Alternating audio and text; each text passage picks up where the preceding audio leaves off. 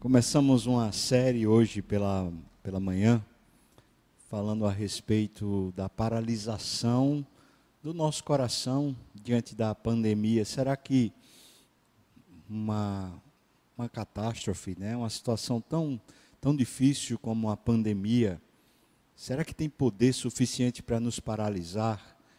Então a gente está discorrendo a respeito de alguns temas em cima dessa paralisia que toma conta. Medo, hoje pela manhã, você não assistiu, eu chamo você para outro momento você assistir essa palavra de Deus. Agora, a gente vai falar sobre desânimo.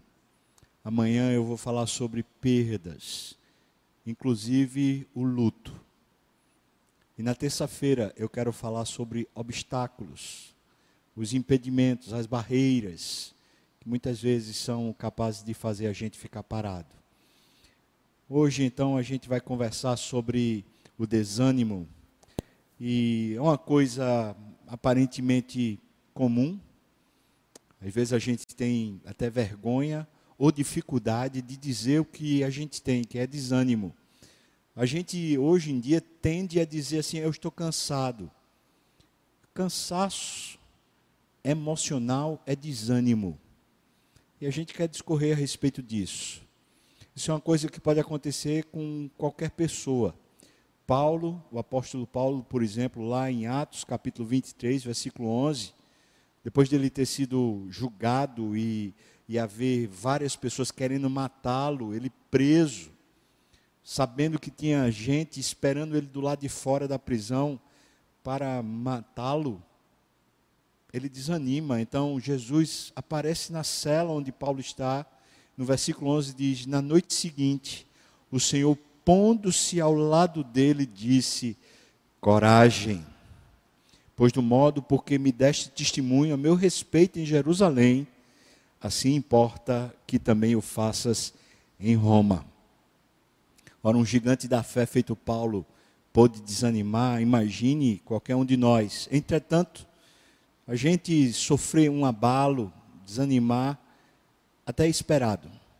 Mas a gente permanecer no desânimo e melhor, a gente ficar arranjando justificativas para o desânimo, aí sim é pecado. Aí é um problema sério e a gente precisa reagir. Quero começar esse sermão falando aqui uma, uma frase, né? De uma, muse, uma musicista, uma cantora chamada Joan Baez. Ela diz assim: Você não consegue escolher como você vai morrer ou quando. Você consegue apenas decidir como você vai viver agora. Uma mulher sem Deus, mas ela lida com o imponderável. O imponderável é a morte. E a situação da morte também é imponderável. C.S. Lewis, quando escreveu o Cristianismo Puro e Simples, ele disse lá que, no meio da guerra, né, da Segunda Guerra Mundial, ele disse assim: as mortes da guerra não aumentam em nada a estatística de mortos, porque todos iriam morrer do mesmo jeito. É para a gente pensar: o que é que está levando a gente a ficar desanimado?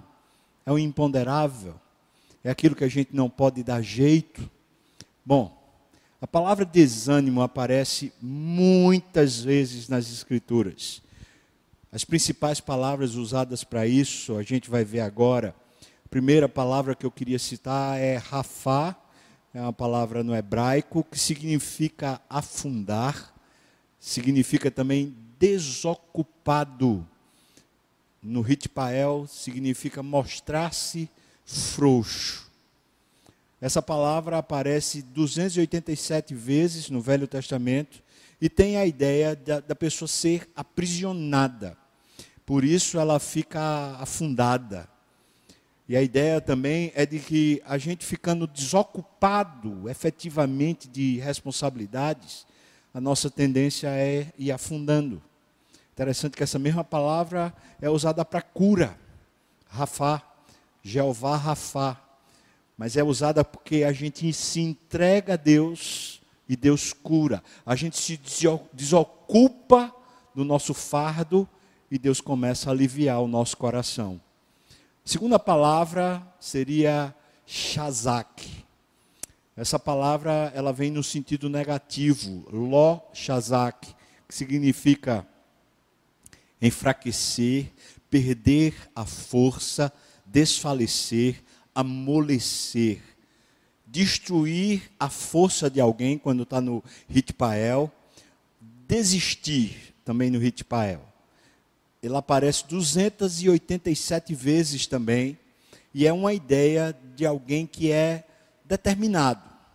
A ideia no, no, no tempo positivo, na forma positiva, é de alguém determinado. Portanto, a ideia negativa é de alguém que perdeu a capacidade de ser determinado, de ser resiliente, de, de manter o foco.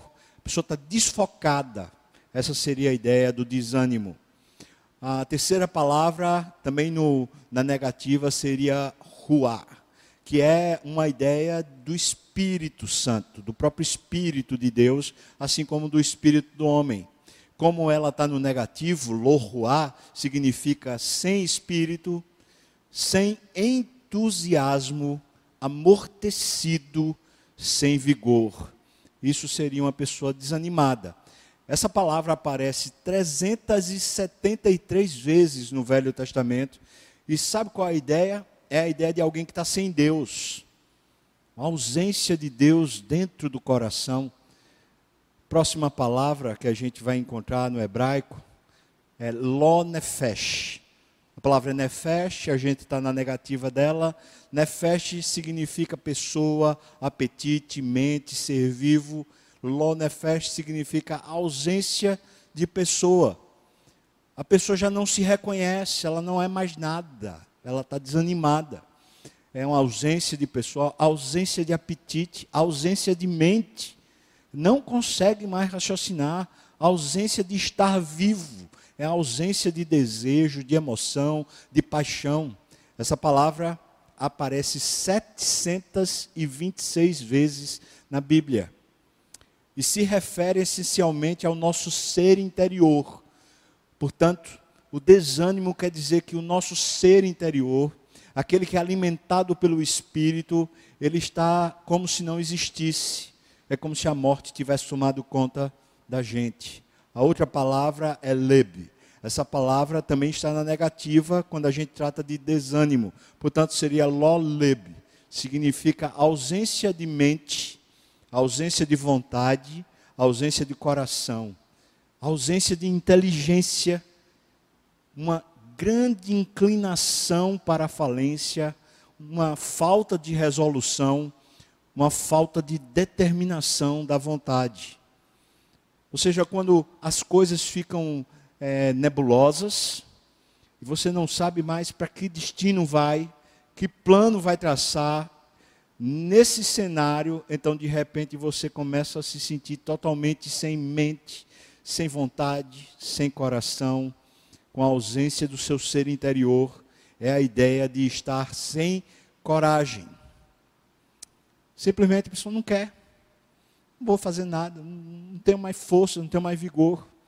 Aparece 581 vezes. A outra palavra é kamak, também no, no negativo, lokamak, significa ausência de apoio, ausência de escora, de encosto, de suporte, de sustento. Na negativa, ela carrega a ideia de ausência da pessoa se apoiar em Deus, da pessoa se escorar, se encostar, ter o suporte, ter o sustento de Deus. Seria, por exemplo, a pessoa que parou de cultuar a Deus, parou de ler a palavra, parou de orar, ela vai paulatinamente vai se esvaziando não sente mais o apoio de Deus, não sente mais que está protegida. Essa palavra aparece 48 vezes no Velho Testamento. A próxima palavra é calar. Ela significa desperdiçar, estar exausto, falhar, chegar ao fim, desaparecer, perecer, ser destruído aparece 213 vezes no Velho Testamento, carrega a ideia de falência, de não conseguir mais, normalmente relacionada a longos períodos de ausência de devoção espiritual.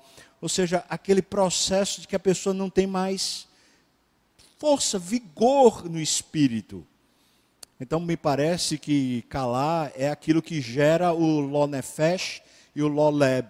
Ou seja, se a gente vai desperdiçando o tempo, vai exaurindo o tempo, vai perdendo as forças sem ser buscando a Deus, o que vai acontecer é que a gente vai ficar esvaziado no nosso homem interior e, portanto, a gente vai começar a desanimar. Quando a gente chega no Novo Testamento, as palavras seriam essas. Por exemplo, eu tu mel. Essa palavra ela está na negativa. Então é estar infeliz, estar sem ânimo, sem disposição. Ela só aparece três vezes no Novo Testamento, está relacionada a circunstâncias ruins, quando as circunstâncias começam a tomar o nosso coração. Próxima palavra é tarreu.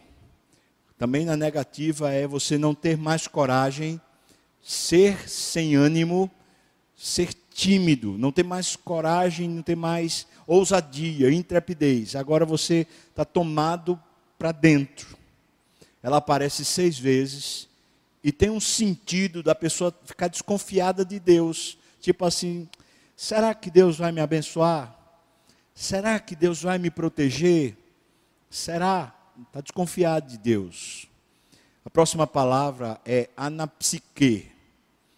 Na negativa, seria perder a respiração, faltar o ar, intensificar a angústia.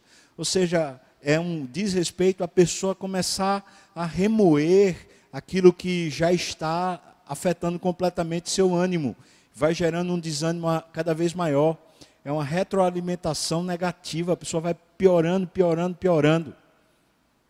Negar-se a recuperar-se. A pessoa simplesmente diz, ah, eu não quero mais, eu, eu não vou mais. Ela travou e desistiu. Ela aparece uma vez na Bíblia, e na Bíblia toda, na Bíblia toda, aparece mais de 2.500 vezes palavras relacionadas a ânimo. Veja só, irmãos, veja como esse assunto é importante na Bíblia. Mais de 2.500 vezes, Deus, pelo seu Espírito, inspirou homens a falar sobre animar-se, de ter ânimo, de ser fortalecido no homem interior. Em mais de 640 vezes, a palavra desânimo confronta a ideia de ausência de Deus no coração, ou então a falta de fé no nosso espírito. Ou seja, o nosso homem interior foi tomado, foi tomado pelas circunstâncias externas, nosso homem interior foi tomado pela falta de alimento espiritual, pela falta da devoção, pela falta da robustez do Espírito Santo dentro de nós. Essa palavra, é, ainda tem mais uma palavra, seria tarseu, significa ter muita coragem. Essas duas palavras agora são positivas, são ânimos. A palavra tarseu significa ter muita coragem, ser de bom ânimo. É usado apenas por Jesus na Bíblia. Ela aparece sete vezes no Novo Testamento, está associada a um grande respeito e admiração por Deus. Todas as vezes que Jesus usa essa palavra é para os seus discípulos, não é para a multidão, é para quem está próximo. E ele diz em, em, em, bom tom: tenha ânimo, seja corajoso, como ele disse para Paulo. Tenha coragem, Paulo. É, é uma palavra de Jesus direcionada aos discípulos e está associada a tenha respeito, um grande, profundo respeito, uma admiração por Deus, que seu espírito se eleva de novo, você se fortalece de novo. Ah, Outra palavra também positiva seria homofron. Significa animar-se por ter uma mesma mente com o Senhor. Ou seja, você está ligado, associado à mente de Cristo. É ser concordante com as palavras de Cristo, com o próprio Senhor Jesus. Ou seja, é um tipo de submissão. A animação decorre de se submeter a Deus e a sua plena vontade aparece apenas uma vez no Novo Testamento. Tendo a gente entendendo um pouco melhor o que vem a ser a questão do desânimo, eu convido você a pegar um texto bíblico que trata sobre o processo de desânimo e depois o processo de recuperar o ânimo. Atos 27. Antes da gente entrar propriamente no texto, deixe lhe lembrar. A partir do capítulo 21 de Atos, Paulo foi preso. E, e quando Jesus aparece no capítulo 23, dizendo: Olha, coragem, porque importa que você testemunhe de mim lá em Roma, do mesmo jeito que você testemunhou em Jerusalém. O que acontece é exatamente isso. E aqui no capítulo 27, Paulo está preso. É bom você guardar isso. Paulo está preso e Paulo está sendo levado para Roma para ser sentenciado à morte. Pronto. Será que poderia ter uma situação pior? Eu vou fazer um paralelo, talvez meio tosco, com a nossa situação. Estamos presos dentro de casa e sentenciados, se sair, morre. É quase isso que as pessoas estão sentindo. Se sair, vou pegar esse negócio aí, essa doença, e vou terminar né, morrendo. Paulo está preso. Aqui é prisão de verdade. Não é feita a gente, não, em casa e tal e coisa. De verdade. E a sentença que espera ele lá em Roma é morte, e ele foi morto decapitado, ou seja, cortar a cabeça de Paulo. Que situação. Atos 27 é esse traslado, Paulo sendo levado para Roma. Mas quem desanima não é ele, não. Vamos ver? Capítulo 27, a partir do primeiro versículo. Quando foi decidido que navegássemos para a Itália, entregaram Paulo e alguns outros presos a um centurião chamado Júlio, da corte, da corte imperial. Embarcando no navio Adramantino, que estava de partida para para costear a Ásia, fizemos-nos ao mar, indo conosco Aristarco, macedônio de Tessalônica, e no dia seguinte chegamos a Sidom. E Júlio, tratando Paulo com humanidade, permitiu-lhe ir ver os amigos e obter assistência. Parece que até agora está tudo bem na viagem. Só o fato de que ele está indo morrer, mas o resto está tudo, tudo direitinho. Versículo 4. Partindo dali, navegamos sob a, a, proteção de Chipre, a ilha de Chipre, protegida dos ventos, protegida do mau tempo, protegidos pela Chipre. Por, partindo dali, navegamos sob a proteção de Chipre. Por serem contrários os ventos, já começou a ter uma situação ruim. Versículo 5. E tendo atravessado o mar ao longo da Sicília e Panfilha, chegamos a Mirra, na Lícia achando ali um centurião, o centurião, um navio de Alexandria que estava de partida para a Itália. Ou seja, eles deixaram aquele barco lá em Lícia e agora eles vão pegar outro barco em direção à Itália. Nele, ele nos fez embarcar. Então, embarcou todo mundo para esse, esse barco que vai para a Itália. Versículo 7. Navegando vagarosamente muitos dias e tendo chegado com dificuldade de fronte de Quinido, não nos sendo permitido prosseguir por causa do vento contrário, navegamos sob a proteção de Creta, na altura de Salmona. Você já está entendendo? A viagem não está mais um mar de rosas. Começou a ter vento contrário, começou a ser lento, o processo está sendo difícil, com dificuldade, eles não conseguem prosseguir, o vento é contrário, Duas coisas que a gente já vai vendo aqui nesses primeiros versículos, né, do versículo 1 até o versículo 7, é que as dificuldades começaram a aparecer. E a segunda coisa, decisões erradas. O centurião disse: a gente troca de barco e continua, mesmo sabendo que estava tendo vento contrário. Eles resolveram. Ele nos fez embarcar, é o que Paulo diz aqui no versículo 6. Então, no versículo 8 diz: costeando-a, penosamente chegamos a um lugar chamado Bons Portos. Então, ah, finalmente, né? Perto da qual estava a cidade de Lazéia. Versículo 9 até o versículo 20, né? Diz assim: Depois de muito tempo, tendo se tornado a navegação perigosa, mais uma vez dificuldades, muitas dificuldades. Já passando o tempo do dia do jejum, explicar o que é o dia do jejum. O dia do jejum é o dia do Yom Kippur, é o dia da purificação. Era o dia em que eles faziam a dedicação a Deus, o dia da expiação. Isso era no outono, é ali entre o mês de, de setembro e outubro.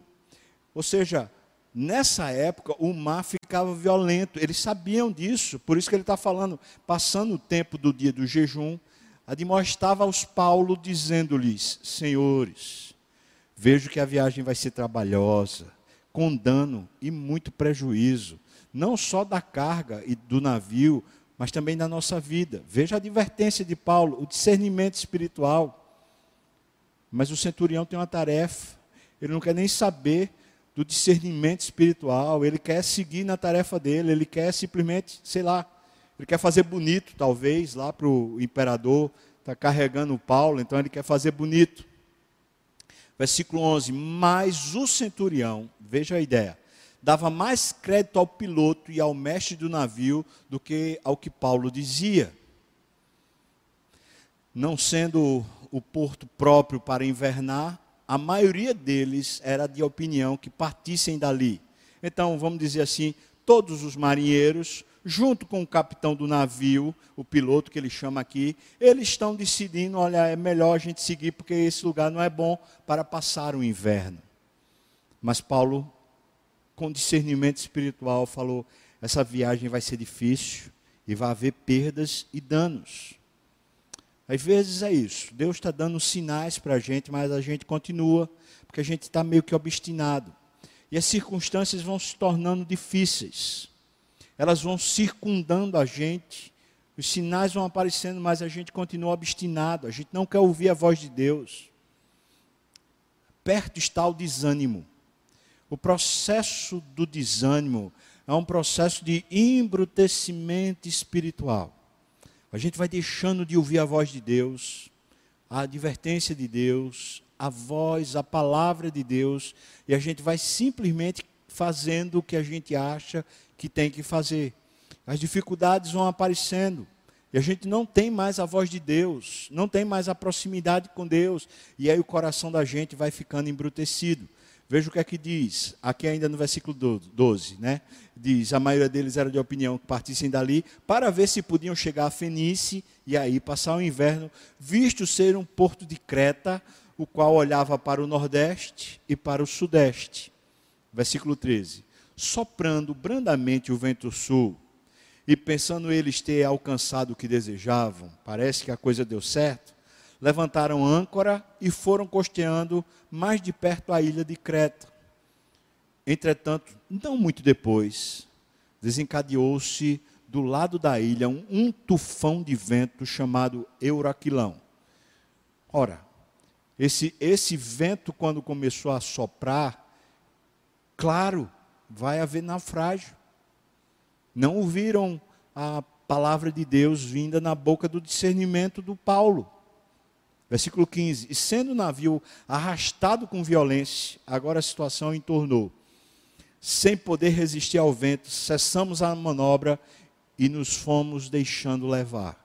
Pararam de lutar e, tipo assim, vamos, vamos ver o que é que vai dar né, tiraram certamente as velas do barco e foram esperando para ver onde o vento ia deixando eles chegar. Versículos 16 a 20. Passar, passando sob a proteção de uma ilhota chamada cauda, a custo conseguimos recolher o bote. E levantando este, usaram de todos os meios para cingir o navio.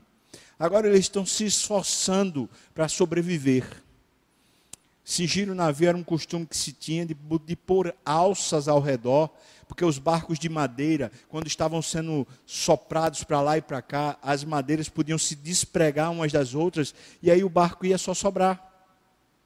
Então eles envolviam, ou tentavam envolver o barco com as cintas de cordas para impedir que as madeiras se soltassem por causa da força das ondas e por causa do vento. Então agora eles estão começando a lutar pela sobrevivência, literalmente, né? Eles todos os meses para cingir o navio, temendo que desse na Sirte. Sirte é um banco de areia, é uma expressão para bancos de areia.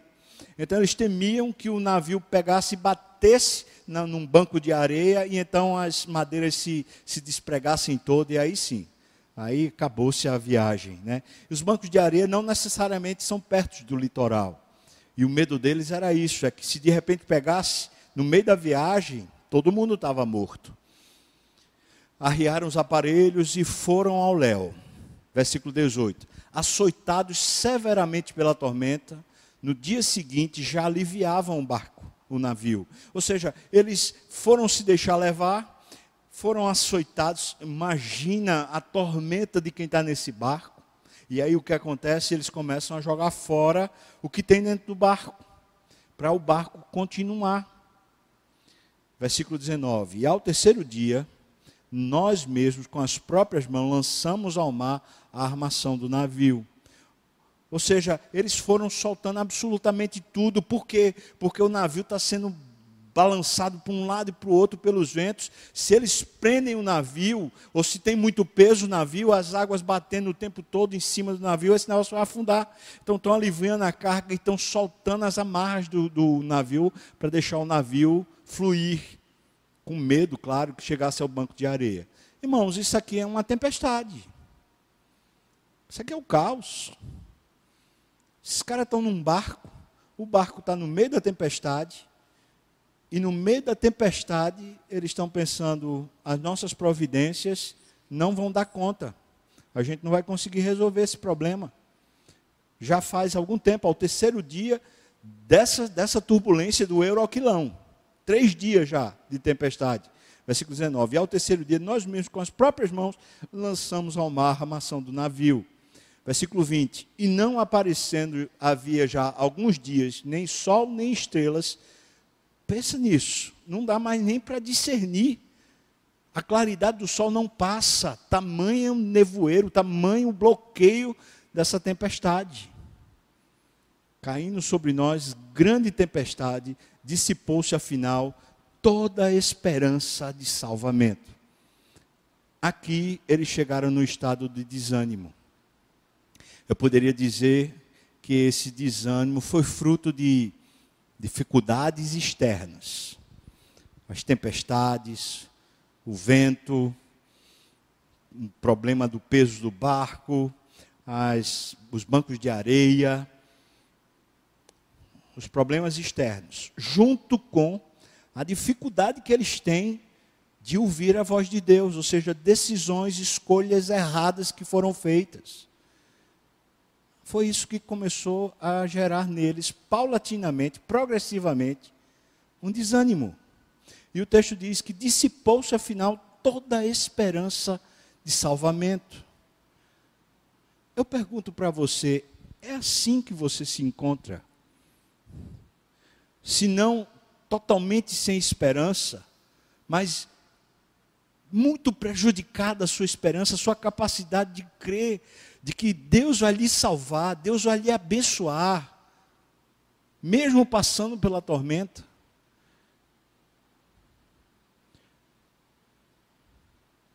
O barco da sua vida, o timoneiro é Jesus. Ele está no barco. As nossas decisões erradas não excluem Jesus do barco mas certamente nos levam muitas vezes às tempestades.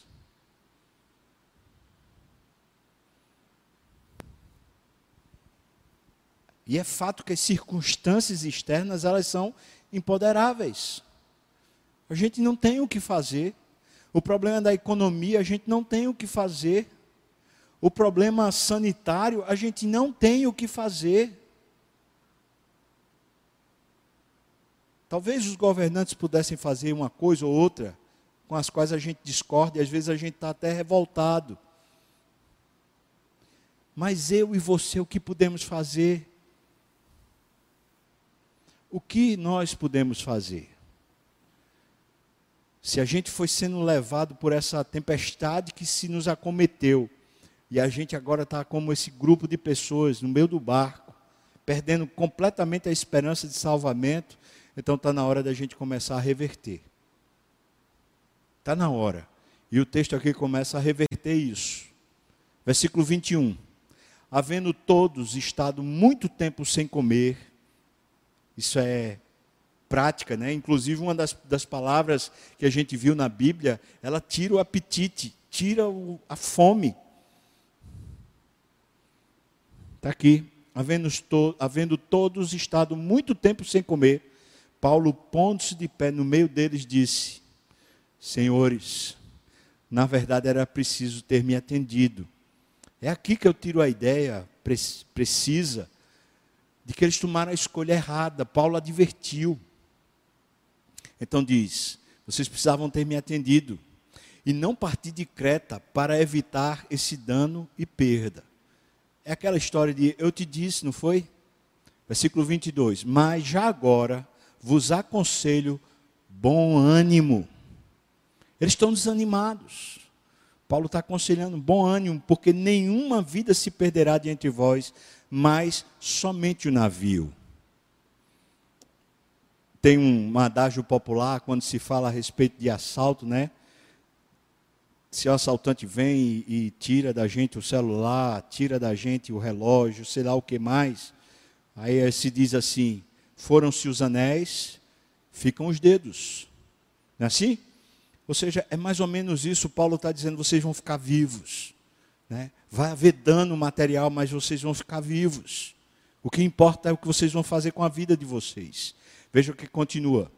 Versículo 23. Porque esta noite, nessa mesma noite, um anjo de Deus, de quem eu sou e a quem eu sirvo, esteve comigo dizendo: Paulo, não temas.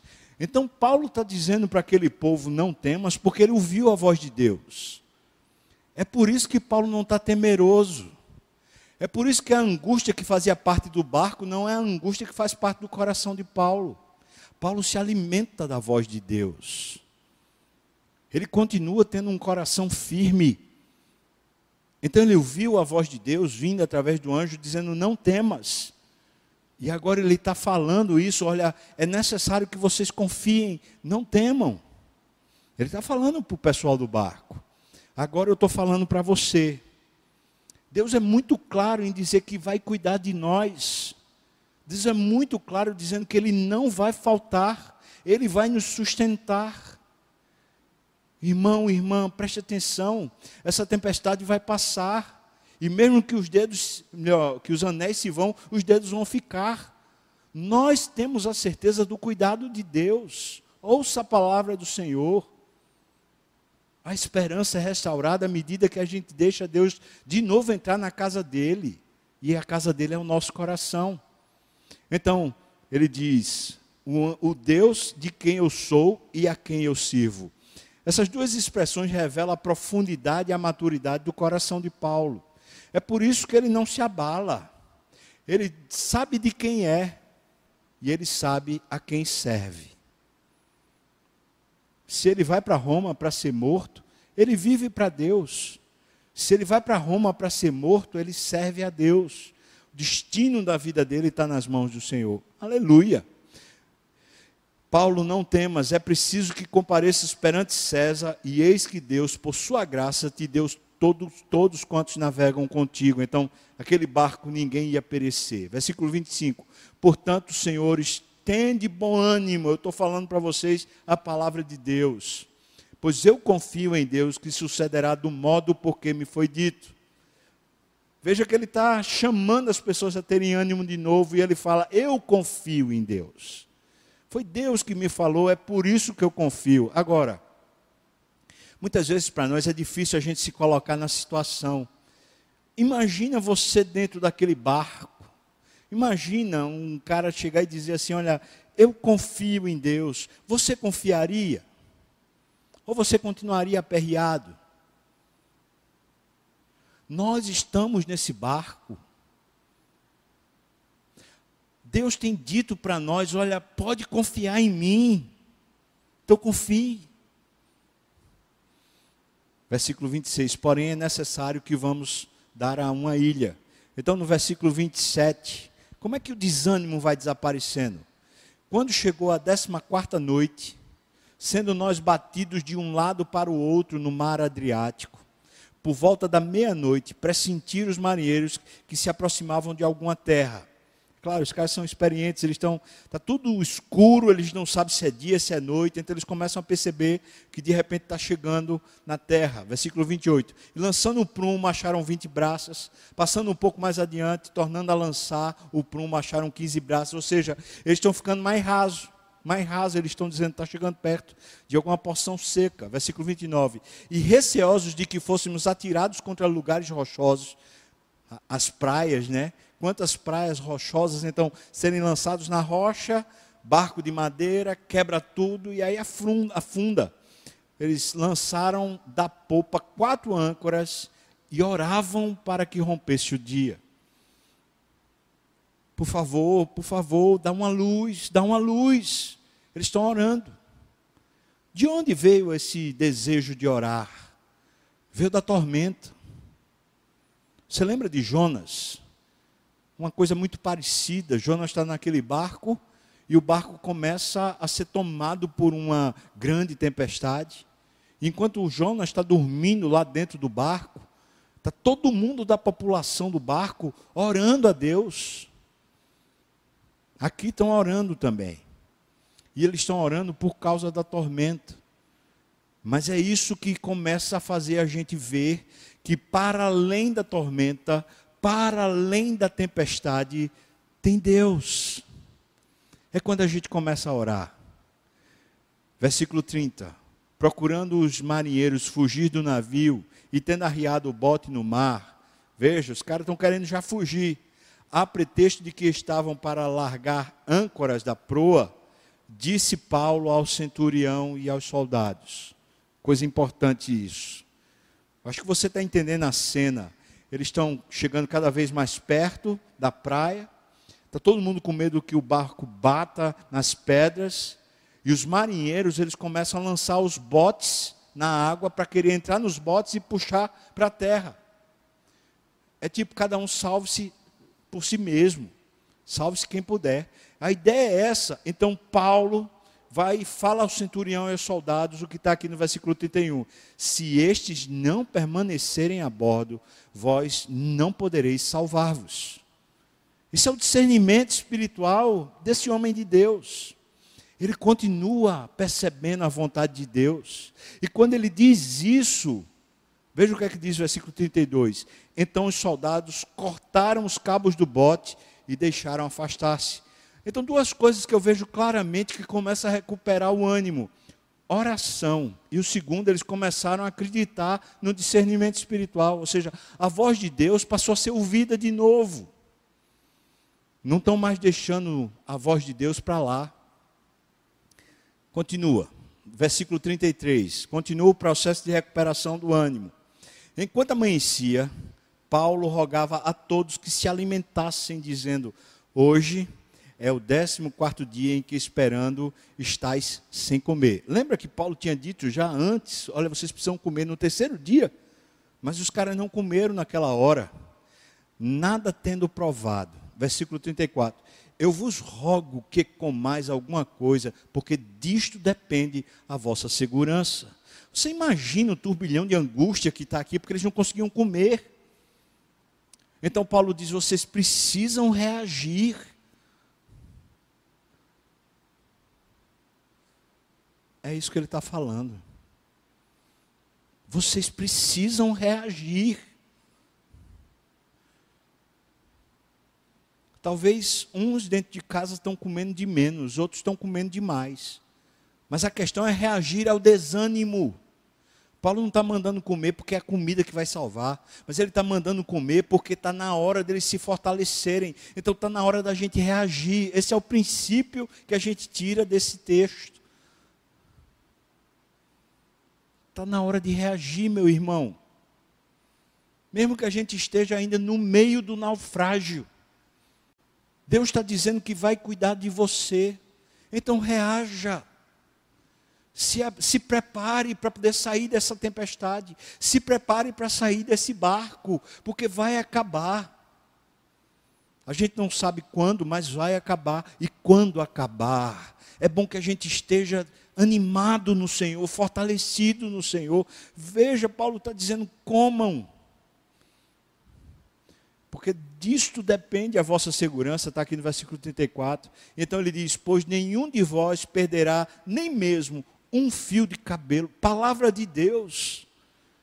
Vai perder os pertences, mas vocês vão sair salvos disso. É um discernimento espiritual que Paulo tem, do cuidado de Deus com aquele povo. Versículo 35: Tendo dito isto, tomando um pão, Paulo vai lá e e reage, fala, deu graças a Deus na presença de todos e depois de o partir, começou a comer. Todos cobraram um ânimo. Olha aí. Eles reagiram.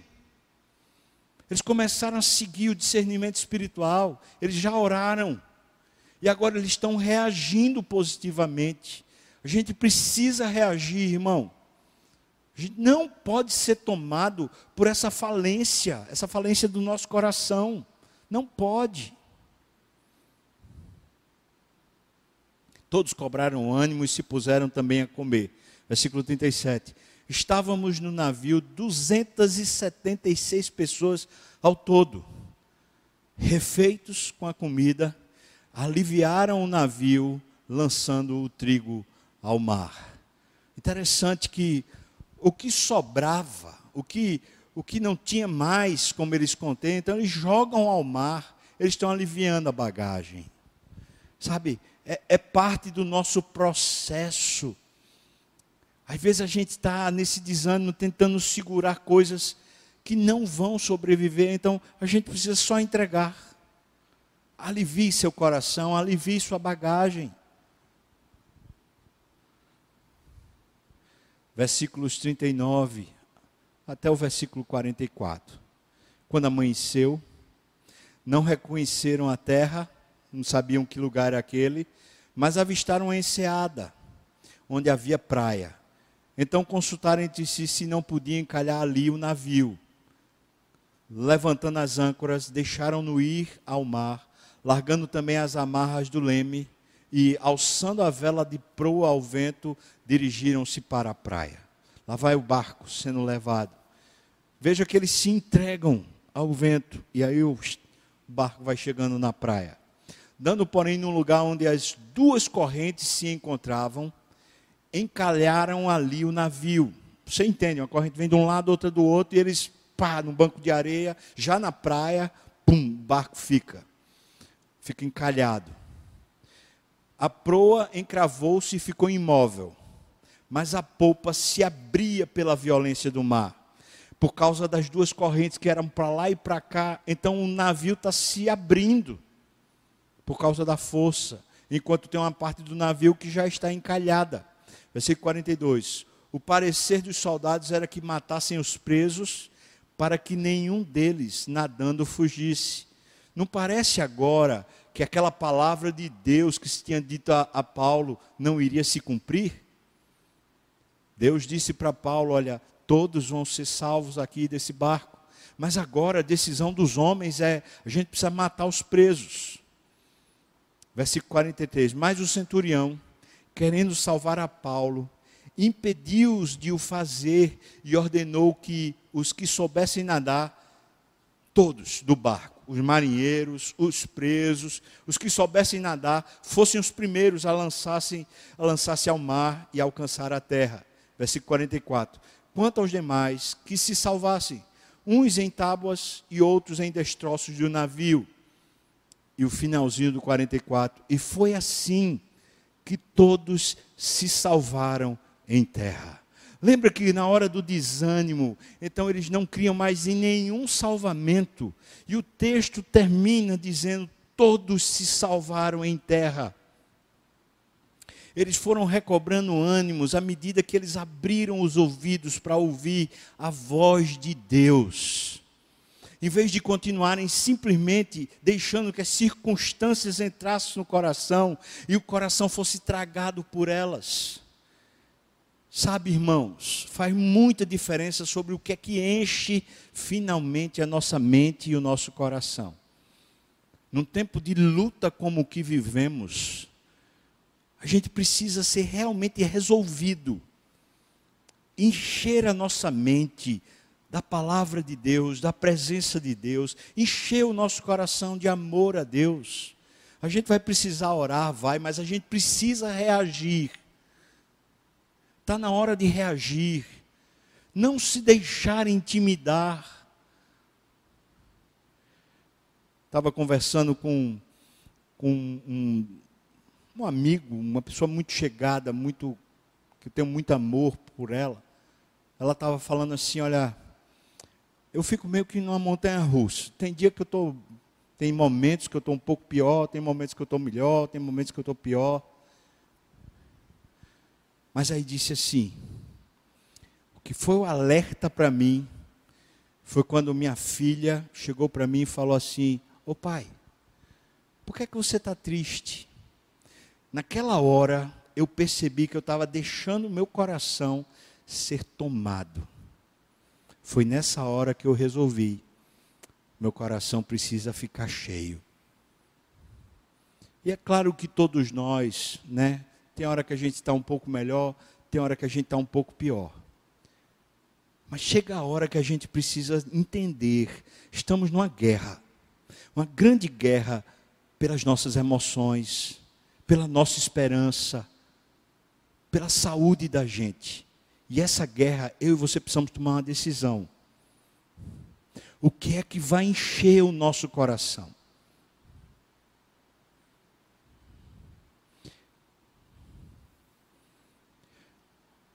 Para a gente vencer o desânimo, a gente precisa lembrar da palavra do Senhor e o ânimo vem do Senhor. Então eu queria citar alguns versículos aqui maravilhosos desses que nos animam. Segundo o livro das Crônicas, capítulo 32, versículo 8. Quando Senaqueribe está cercando Jerusalém e Ezequias está ali para né, para morrer, o povo viu muita notícia ruim, dizendo que não tinha escapatória para eles, que todos iriam morrer. Está todo mundo tomado por mensagens de ódio, mensagens de perdição, de morte. Eles estão tomados porque a economia faliu, ou seja, só tem notícia ruim chegando o tempo todo. Veja o que é que diz 2 Crônicas, versículo, capítulo 32, versículo 8. Com ele, com Senaqueribe, está o braço da carne, mas conosco Senhor, o nosso Deus, para nos ajudar e para guerrear as nossas guerras. O povo cobrou ânimo com as palavras de Ezequias, rei de Judá. Conosco está o nosso Deus para nos fazer vitoriosos nessa guerra. Vamos crer. Salmo 27, versículo 14 diz: Espera pelo Senhor, tem bom ânimo fortifique-se o teu coração, espera, pois, pelo Senhor. Marcos 10, versículo 49. Parou Jesus e disse: Chamai-o. Chamaram então o cego, dizendo-lhe: Tem bom ânimo, levanta-te, ele te chama. Jesus nos tem chamado tenha bom ânimo. Ele quer tirar essa cegueira espiritual da gente, para a gente ver o Deus maravilhoso que nós temos. Em João, capítulo 16, versículo 33. Estas coisas eu vos tenho dito, para que tenhais paz em mim. No mundo passais por aflições, mas tende bom ânimo. Eu venci o mundo. Aleluia. Jesus foi o nosso modelo. É Ele que nos anima a continuar lutando, ou não? Foi o Senhor quem nos chamou. Ele nos chamou para estar com Ele. Ele disse: tenham bom ânimo, eu venci o mundo. A gente está seguro. Esse barco, ainda que naufrage, a nossa vida não naufragará. Assisti ontem o filme Paulo assisti no, no canal lá da televisão, esse filme mais recente dele, tem uma hora que o centurião romano fala, pergunta para Paulo sobre a, a vida, a transitoriedade da vida. E ele está nervoso, querendo que a filha seja curada. E então Paulo diz: Você sabe navegar? E o centurião diz: Sei. Ele se imagina que você pegou um barquinho, estamos eu e você no meio do mar. Você coloca a mão na água e puxa a mão. Na hora que você tira a mão da água, a água começa a escorrer entre os seus dedos. Então ele diz: assim é a nossa vida. Desde o momento em que nascemos, a nossa vida vai escorrendo dos nossos dedos. Nós continuamente queremos segurar a vida na nossa mão. Aí Paulo diz assim para ele: Nós, os cristãos, não vivemos pela água na mão, porque nós temos o oceano todo. Nós temos Deus, irmão. A nossa vida está nas mãos de Deus, não nas nossas. Eu e você temos muito mais. Martin Luther King diz: a verdadeira medida de um homem não se vê na forma como se comporta em momentos de conforto e conveniência, mas em como se mantém em tempos de controvérsia e desafio. Eu e você somos chamados por Deus, fortifique-se no Senhor, tenha bom ânimo, aleluia, amém. Vamos orar. Receba, Senhor, a nossa fraqueza. E, Senhor, só tu podes abrir os olhos do nosso coração, abrir essa janela e nos fazer reagir. Eu te peço, Deus, que cada irmão e irmã, minha vida, minha casa, todos nós, Senhor, que reajamos à tua presença e que a tua presença seja o nosso alimento, nos faz te buscar de verdade, Deus. Maravilhoso Deus, nós oramos no nome de Jesus. Amém. Que a graça do nosso Senhor e Salvador Jesus Cristo, o amor de Deus, o nosso querido e amado Pai, a comunhão, o consolo, a bênção, o poder, o avivamento do Espírito venha sobre nós, o povo do Senhor, não só agora, mas até quando o Senhor voltar e nos tomar para si. Aleluia. Amém.